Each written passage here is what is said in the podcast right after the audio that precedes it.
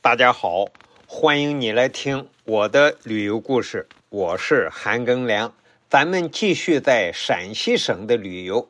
我们玩完了太白山，就坐车来到了宝鸡市区。其实呢，我们在宝鸡的旅游就前几天就开始了，就是从什么地方呢？扶风法门寺。这个扶风县就是宝鸡市管辖的县。那么，然后我们逛太白山，也是属于宝鸡市管辖的地方。今天呢，我们来到宝鸡市，重点要玩宝鸡市内的一些景点。这个样的话，咱们先给大家讲讲宝鸡市。宝鸡市啊，在古代称呼很多，因为它有两千七百多年的建成史啊，呃，中间换了得将近十个称呼，但最常用的、大家知名度最高的称呼呢，古代的称呼啊，就叫陈仓或者雍城，雍就是雍正皇帝那个雍。宝鸡啊，在陕西省是仅次于西安的第二大城市，在关中平原啊，西安是中心城市，宝鸡就是副中心城市。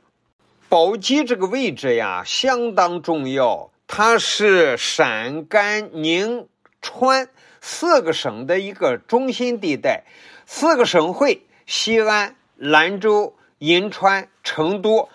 宝鸡就位位于这四个省会城市的中心地点，所以呢，宝鸡的地理位置啊是非常的重要。目前宝鸡市的总面积是一万八千平方公里，截止到二零二一年末，常住人口啊是三百二十八万人。宝鸡啊。从周朝就开始建成了，距今两千七百多年。宝鸡啊，有炎帝故里、青铜器之乡的美誉。传说呀，唐朝安史之乱嘛，正是唐玄宗李隆基的那个时代。这个安禄山啊，把李隆基赶的到处跑，那个。传说就有两个山鸡啊，就救了李隆基，就是在陈仓这个地方。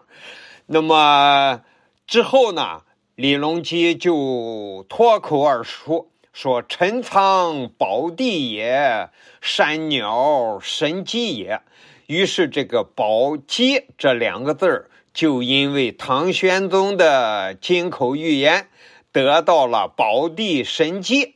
这样的名最后就成了宝鸡。那么这个时候，陈仓就更名为宝鸡了。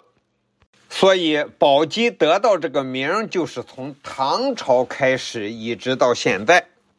宝鸡市的地形呢，南北西都是山，中间呢一条渭河穿城而过。宝鸡啊。就因为山的限制，只能往东发展，就成为一个细长条的这样的城市。宝鸡市东西很长，南北很窄。宝鸡啊，是炎帝的故里，就是炎帝皇帝炎黄子孙，我们叫炎帝的故里。但是呢，全国啊还有四个地方争抢这个炎帝故里。咱在中国，咱都知道这中国特色啊，跟他们争抢也都是有道理的，也也都是根据古籍里头翻出来的。反正宝鸡算是炎帝故里之一吧。宝鸡啊，是周朝和秦朝的发源地。在宝鸡市的扶风、岐山这几个县，呃，周围啊，都出土了非常多的周朝的文物。而秦朝呢，在秦始皇称帝之前，就是战国时期的战国七雄那个秦朝，秦始皇的老祖宗前头有十几个秦王。都是在宝鸡这一带建都，所以，宝鸡是咱们中国历史最悠久的城市之一。感谢你的收听，咱们下集再见。